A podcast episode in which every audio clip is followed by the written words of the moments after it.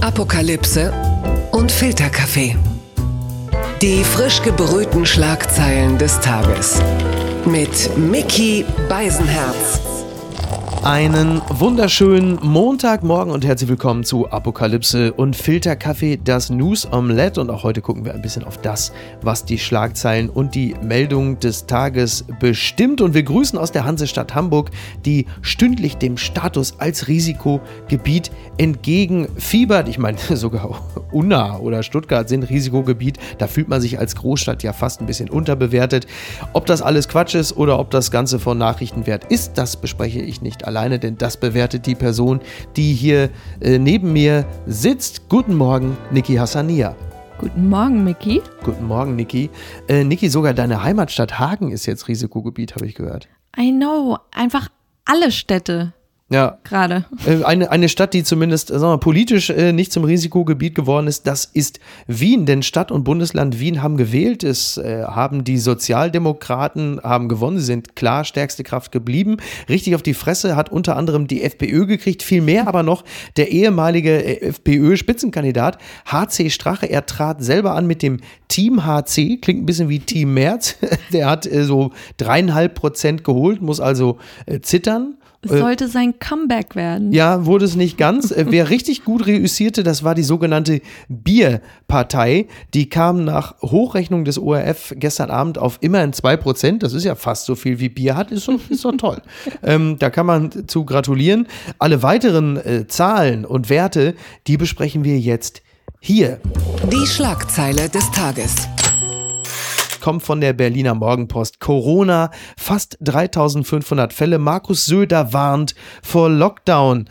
Markus Söder fordert harte Strafen für Maskenverweigerer. Es ist fünf vor zwölf, sagte er zur Corona-Lage. Er ist also wieder Mahner und Warner, denn am Samstag überschritt auch Köln zum Beispiel die Schwelle zum Risikogebiet. Am Sonntag folgte Essen und Markus Söder ist alarmiert. Er sagte gegenüber der Bild, es sei fünf vor zwölf. Um einen weiteren Lockdown zu verhindern, müssten zur Not harte Strafen gegen Verweigerer von Masken helfen. Söder hat ja dann überdies auch noch gesagt, dass er sich, äh, er spricht sich dafür aus, dass, sagen wir mal, die, die Regelungen des vorsichtigsten Bundeslandes dann auch bundesweit gelten. Und Niki, ich frage dich, welches Bundesland ist derzeit das vorsichtigste in ganz Deutschland? Ich glaube, er meint seins. Bayern. Schauen Sie. Schauen Sie. Die, genau. Und äh, ja, er ist natürlich dann in diesem Falle auch wieder mal der, äh, der Leitwolf. Er ist der Mover und Shaker. Er ist der Opinion Leader und als solcher sieht er sich natürlich. Ähm, ein weiterer Begriff beherrscht natürlich derzeit die Lage und das ist das sogenannte Beherbergungsverbot. Man ist sich etwas uneinig. Der Kanzleramtsminister Helge Braun findet es gut. Äh, Menschen wie Karl Lauterbach ihrerseits sagen, das macht keinen Sinn. Damit äh, stößt er ins selbe Horn wie zum Beispiel auch Berlins regierender Bürgermeister Michael Müller, der darin natürlich auch wenig Sinn sieht, wenn es zum Beispiel so läuft wie jetzt gerade, dass äh, in Neuruppin ein Berliner, eine Berliner Familie angeschwärzt bin von anonymen Hinweisen, die dann sagen, pass mal auf, die dürfen hier nicht sein, es gibt das Beherbergungsverbot und dann wieder abreisen müssen. Ähm, es ist eine schwierige Situation und wir sind jetzt an dem Punkt, dass wirklich niemand mehr genau weiß, und in du, welchem Bundesland was gilt. Und du weißt, dass das meine Theorie ist. Du forcierst eine Art Lockdown, ohne ja. das Wort Lockdown auszusprechen. Alle sind so verwirrt, ja. dass man nicht mehr weiß, was gilt, also bleiben wir alle lieber zu Hause ja. und wieder zurück zu März, stay the fuck at home, dann kannst du nichts falsch machen. Also nach dem Hütchenspielerprinzip, ne? Ja, genau. das ist richtig. Ja, ja, das ist, es ist, es ist schwierig, ähm, dieses, also für mich ist ja das Beherbergungsverbot derzeit eigentlich im Grunde genommen die sicherste Maßnahme, um, um Leute aus dem hygienisch gereinigten Hotelzimmer wegzutreiben, äh, mitten rein in die Schmierinfektionsbuden von Freunden und Familien, die man dann in dem jeweiligen Bundesland kennt und dann dort halt eben schlafen muss. Ja, also, und das ist, ist, das ist eh mit Verboten jetzt gerade so. Ähm, Berlin-Partys sind verboten ja. in den Clubs, aber dann werden sie eben zu Hause gefeiert, genau. heimlich, wo man kein Tracing durchführen kann. Ja. Und das wird eh ein Schuss nach hinten sein. Ja, es gibt dann so eine Art äh, Pandemie-Party-Prohibitionsfeeling derzeit. Du hast ja dieses, dieses Ketchup-Flaschengleichnis. Ja. Genau, Ketchup-Flasche oder mit dem Korken, wie die Bilder damals, als die Leute in Barcelona ewig zu Hause sein mussten. Und sobald es wieder erlaubt war, rauszugehen, hattest du den Eindruck, dass alle plötzlich joggen waren. Ja. Und ja, ob das Sinn der Sache ist, weiß ich nicht. Das ist wahr. Und es, äh, am Ende bleibt für mich derzeit eigentlich nur das, was Jens Spahn auch gesagt hat. Neue Regeln erscheinen mir persönlich auch unsinnig. Äh, es ist wichtig, dass man die bestehenden halt einfach durchsetzt. Aber da muss man auch klar sagen, mach das mal als Polizist irgendwie da mit deinem in Berlin im, im Opel Corsa vorfahren mit zwei Kollegen und dann irgendwie äh, eine Bar irgendwie äh, zu machen oder eine Ansammlung. Es gibt eine, einen schönen Artikel im Spiegel, der heißt Sperrstunde wegen Corona. Berlin will tanzen. Und äh, der Artikel befasst sich halt mit der Sperrstunde am vergangenen Wochenende in Berlin und hat dann so ein schönes ja, so eine Art Sittengemälde schon fast gezeichnet, wie es dazugegangen ist. Unter anderem 0.15 Uhr. Den Block runter vom Späti International sind in einer Eckkneipe die Tische voll besetzt. Von 0 Uhr will man im Laden nichts wissen. Man sei nicht informiert worden, sagt eine Kellnerin auf Englisch. Aus der Kneipe kommen Janette und Rita, beide 30. Von der Sperrstunde hält Janette nichts. Rita widerspricht und sagt dann, hier gilt das Wertesystem, dass wir auf unseren Spaß verzichten. Abends nicht mehr ins Berghain in die Darkrooms zum Bumsen, damit die Oma noch in den Supermarkt kann. Das finde sie richtig. Die Jungen sollten verzichten. Das Gespräch wird unterbrochen von einem Koksdealer, der irritiert fragt, ob man bestellt habe. ja. Hallo Kokstaxi. Ich, genau. ich dachte, du wärst längst tot bezieht sich natürlich wieder mal auf Donald Trump. Die Zeit schreibt Corona-Infektion. Donald Trump erklärt sich selbst für immun. Ja, bislang war er immun gegen gute Ratschläge. Diesmal geht es um Covid-19. Der US-Präsident hat sich nach eigenen Angaben ausreichend von seiner Corona-Infektion erholt. Am Montag will er zu Wahlkampfveranstaltungen nach Florida reisen und er sagt, sie haben nun einen Präsidenten, der sich nicht wie sein Opponent im Keller verstecken muss. Ja, äh, Florida, äh, Niki, du bist ja von uns beiden die Kosmopolitin, du kennst dich aus. Ich war ja auch völlig überrascht, dass der Wendler äh, in, in Florida jetzt so als Verschwörungstheoretiker und Corona-Leugner sein Zuhause gefunden hat. Ja, du warst ja derjenige, der da wirklich dachte, da steckt Pocher hinter irgendeine Verschwörung ja, ja. untereinander, irgendein Trick. Und Tatsache ist, in Florida sind alle auf dem Trump-Zug mhm. und ähm, ja, für, für Wendler ist das normal, sowas zu sagen. Hier gilt er als Querdenker und in Florida. Denker ist, ist, jetzt vielleicht ein großes Wort. In Florida ist es einfach ja. Florida Man. Ist das so, so Party in the city where the COVID is on? I'm going to Miami. Bienvenido a Miami. Sag mal, was war das jetzt eigentlich? Ich habe da irgendwas gelesen, dass Trump äh, eigentlich ganz anders das erste Mal aus dem Krankenhaus vor die Leute treten wollte. Was Der war wollte das? mit einem Superman-Shirt da auftreten und sagen, I beat the coronavirus. the coronavirus. The Chi Chinese virus. The Chinese virus. Ach so, ja, bei jedem anderen wird man ja sagen, das ist jetzt ein Witz, aber da denkt man so, ja, die Wahrscheinlichkeit, dass das geschehen könnte, ist gar nicht so. Aber jetzt ich weiß auch nicht, wer ihn davon abhalten das konnte. Das frage ich mich dann nämlich auch. Wer bringt ihn dann noch davon ab? Ja. Das ist ja die wahrscheinlich Ivanka. Das, vielleicht war es auch einfach zu anstrengend, sich ein T-Shirt überzuziehen. Das spannt ja auch ein bisschen. Das ist ja ziemlich eng. Vor allem ist es auch absurd. Superman, ne? Ich meine, der kommt da raus, atmet wie Darth Vader und hält sich für Superman. Super Spreader wäre ja noch hingekommen. Ist er der geheime Mann hinter dem Super Spreader-Shirt? Ist er Clark Kent, Niki? Man weiß es nicht genau. Ähm, die Behandlung hat ihn übrigens mittlerweile äh, eins, also nicht ihn, sondern den Steuerzahler, 1,5 Millionen Dollar gekostet. Haben sich ja seine 750 Dollar. Steuern genau. voll gelohnt. I paid for my treatment. Und was ich auch sehr interessant finde äh, in dem Zusammenhang ist, dass äh, Donald Trump äh, neue Unterstützer hat, von einer speziellen Seite, die Taliban unterstützen Donald Trump. Sie sagen, wir hoffen, dass er die Wahl gewinnt. Das hat mich äh, auch ein bisschen überrascht. Äh, haben die Taliban denn keine Sorge, sich mit Trump ihren guten Namen zu versauen? also wir, wir, wir beobachten das Ganze, wie das weitergeht. Ich verrate schon mal so viel. Es wird höchstwahrscheinlich nicht mehr den Pfad der Sachlichkeit beschreiten. Blattgold.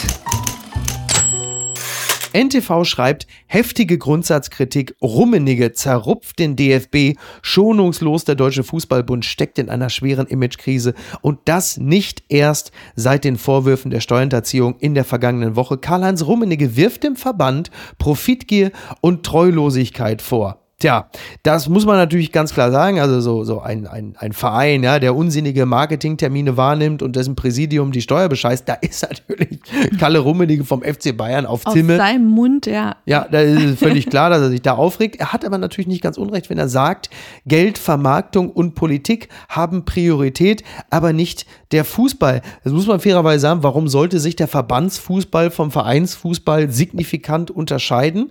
Ähm, Rummenigge bemerkt, und, und er macht auch eine Zeitachse fest. Er sagt, seit dem WM-Triumph 2014 habe der Verband einen gewissen Wertewandel durchgemacht. Dass das Marketing im Vordergrund steht, da sage ich natürlich, wieso erst seit 2014? Also warum nicht schon seit 2006 beispielsweise? Ich sage nur äh, das Sommermärchen, Sönke Wortmann, also all das sind natürlich Dinge, die auch schon ganz klar Richtung schwerster Vermarktung gingen.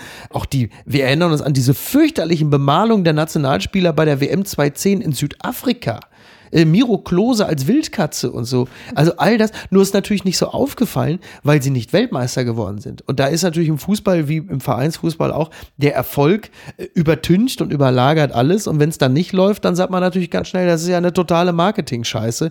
Aber ich muss ah. ehrlicherweise zugeben, gucken tue ich es natürlich auch nicht. Ja, woran liegt es? Es ist mir aufgefallen, dass du jetzt gar nicht mehr liegt am fehlenden Publikum oder? Äh, das hat wahrscheinlich auch damit zu tun. Es hat natürlich auch damit zu tun, dass man als BVB-Fan äh, irgendwie auch so eine Tristesse Royale empfindet. Also man hängt da irgendwie so, so zwischen Baum und Borke. Und es ist äh, auf, auf Verbandsebene natürlich so, es ist kein großes Turnier. Dann hast du diese, diese Spiele, zu denen man verpflichtet ist, wie jetzt gegen die Ukraine zum Beispiel das, das ist natürlich nicht sexy und die sogenannte Nations League ist natürlich auch, niemand hat genau begriffen, wie es funktioniert, nur alle sind sich einig, das ist ein totaler Kackwettbewerb. Äh, Rainer Kallmuth, der große Fußballphilosoph, hat es dann auch im Sport 1 Doppelpass gestern auf den Punkt gebracht, als er sagte, hör mal, die Nations League, das interessiert mich nicht, das ist Scheißdreck, es ist eine Witzveranstaltung. Als Trainer denkst du doch, du wirst bekloppt, du wirst bescheuert, wenn du deine Spieler für sowas abstellen musst. Also man muss sagen, äh, Rainer Kallmund hasst die Nations League noch mehr als äh, wir, Salat oder so. Ja, wobei er hat so Kalli lieb. Er hat so schön abgemacht. Wir wollen auch nichts mehr sagen. Das hat mich überrascht. Die freie Presse in Zwickau schreibt, an Maskenpflicht erinnert, Supermarktkunde greift zur Axt. Zwickau. Weil er in einem Supermarkt an die Maskenpflicht erinnert wurde, hat ein Mann im sächsischen Zwickau mit einer Axt um sich geschlagen.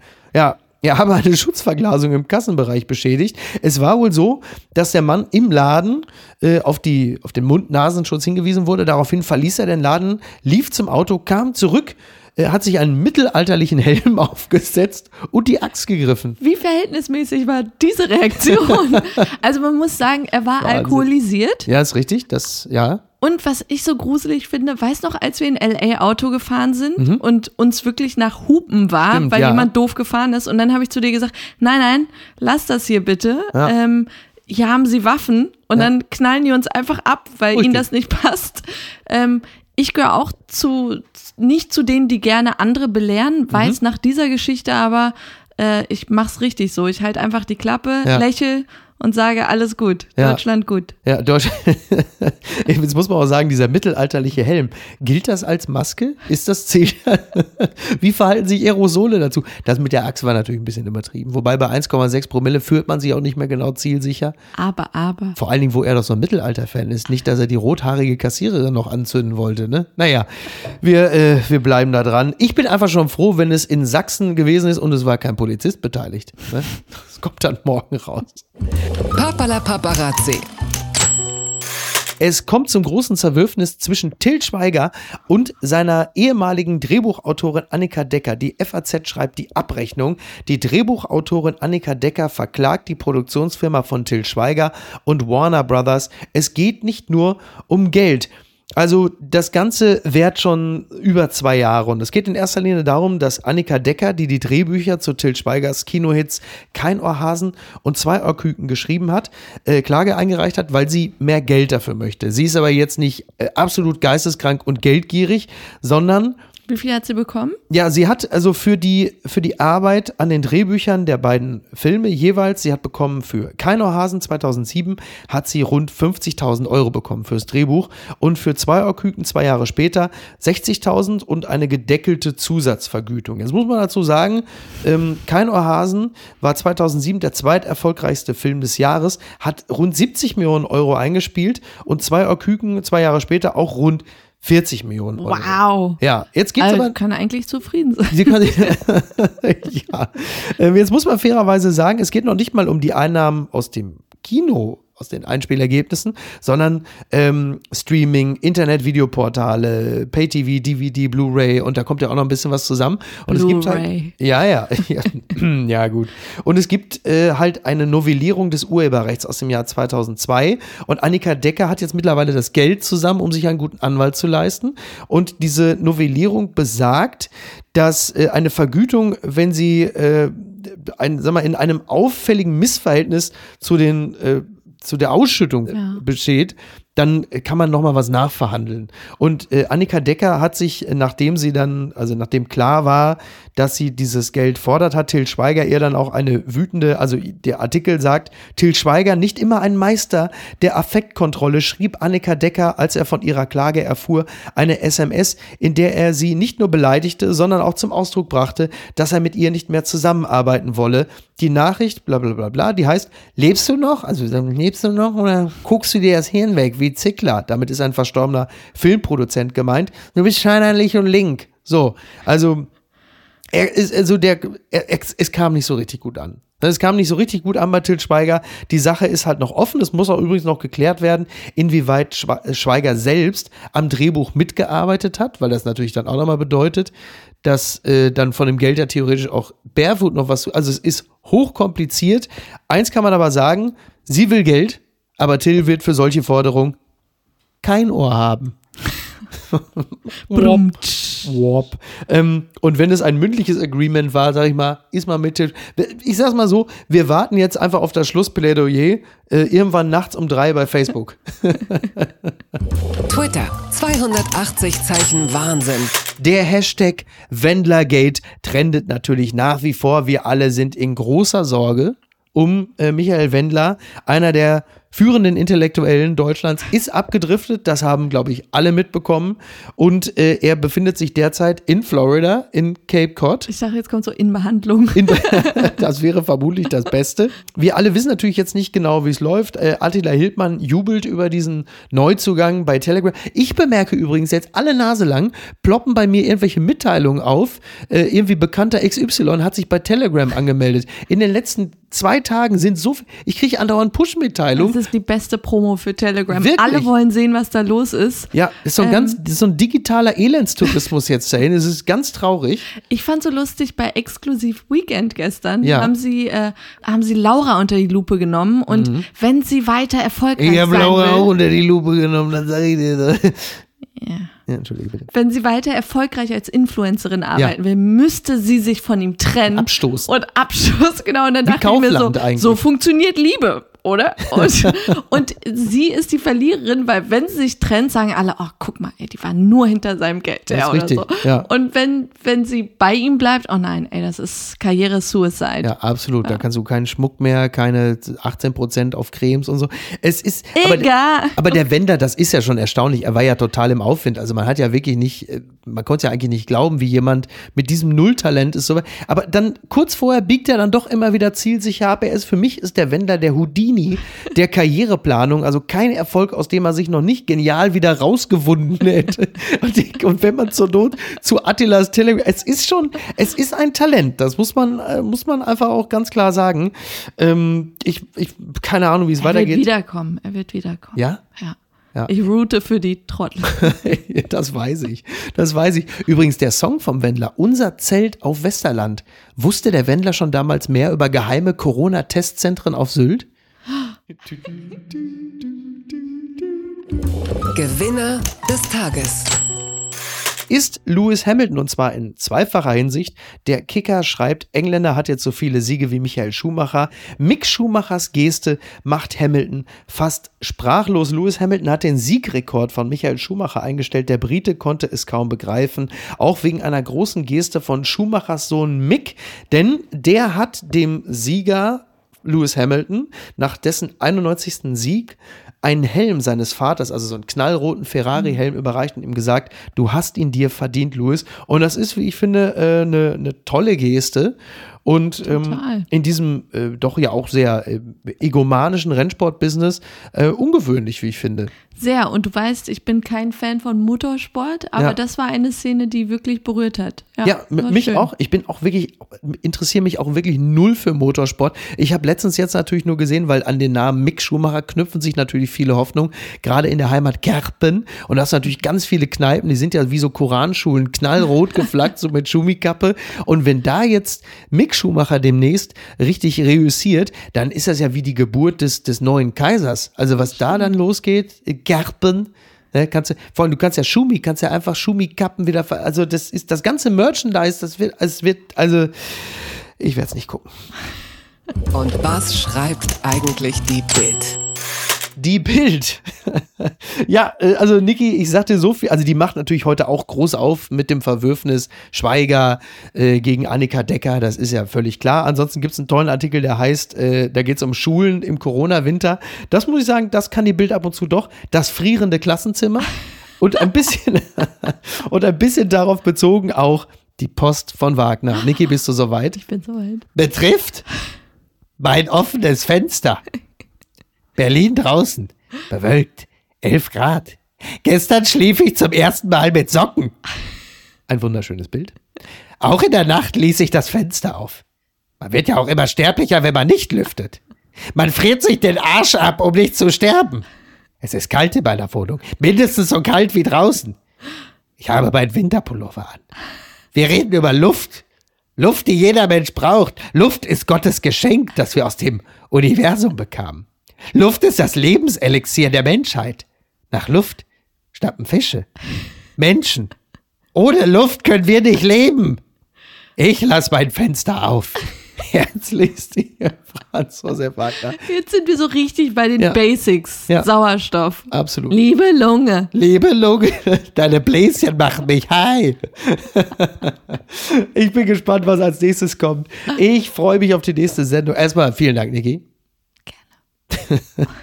die ist nur gehaucht. Ich freue mich auf die nächste Sendung am Mittwoch, dann mit Felix Lobrecht. Yay! Ich hoffe, er rappt uns was zum Start. Okay, Boomer. Ja. oh, mein Lieber hier, es ist nicht Goethe, es ist nicht Schiller, aber es ist der Lobrecht. Rock'n'Roll. Rock'n'Roll. Ja, der Status Quo ist, unsere Sendung ist vorbei. Vielen Dank für die Aufmerksamkeit. Bis denn. Ciao. Tschüss. Apokalypse und Filtercafé ist eine Studio Bummens Produktion mit freundlicher Unterstützung der Florida Entertainment. Redaktion Niki Hassania. Produktion Laura Pohl. Ton und Schnitt Mia Becker und Christian Pfeiffer. Neue Episoden montags, mittwochs und freitags. Überall, wo es Podcasts gibt.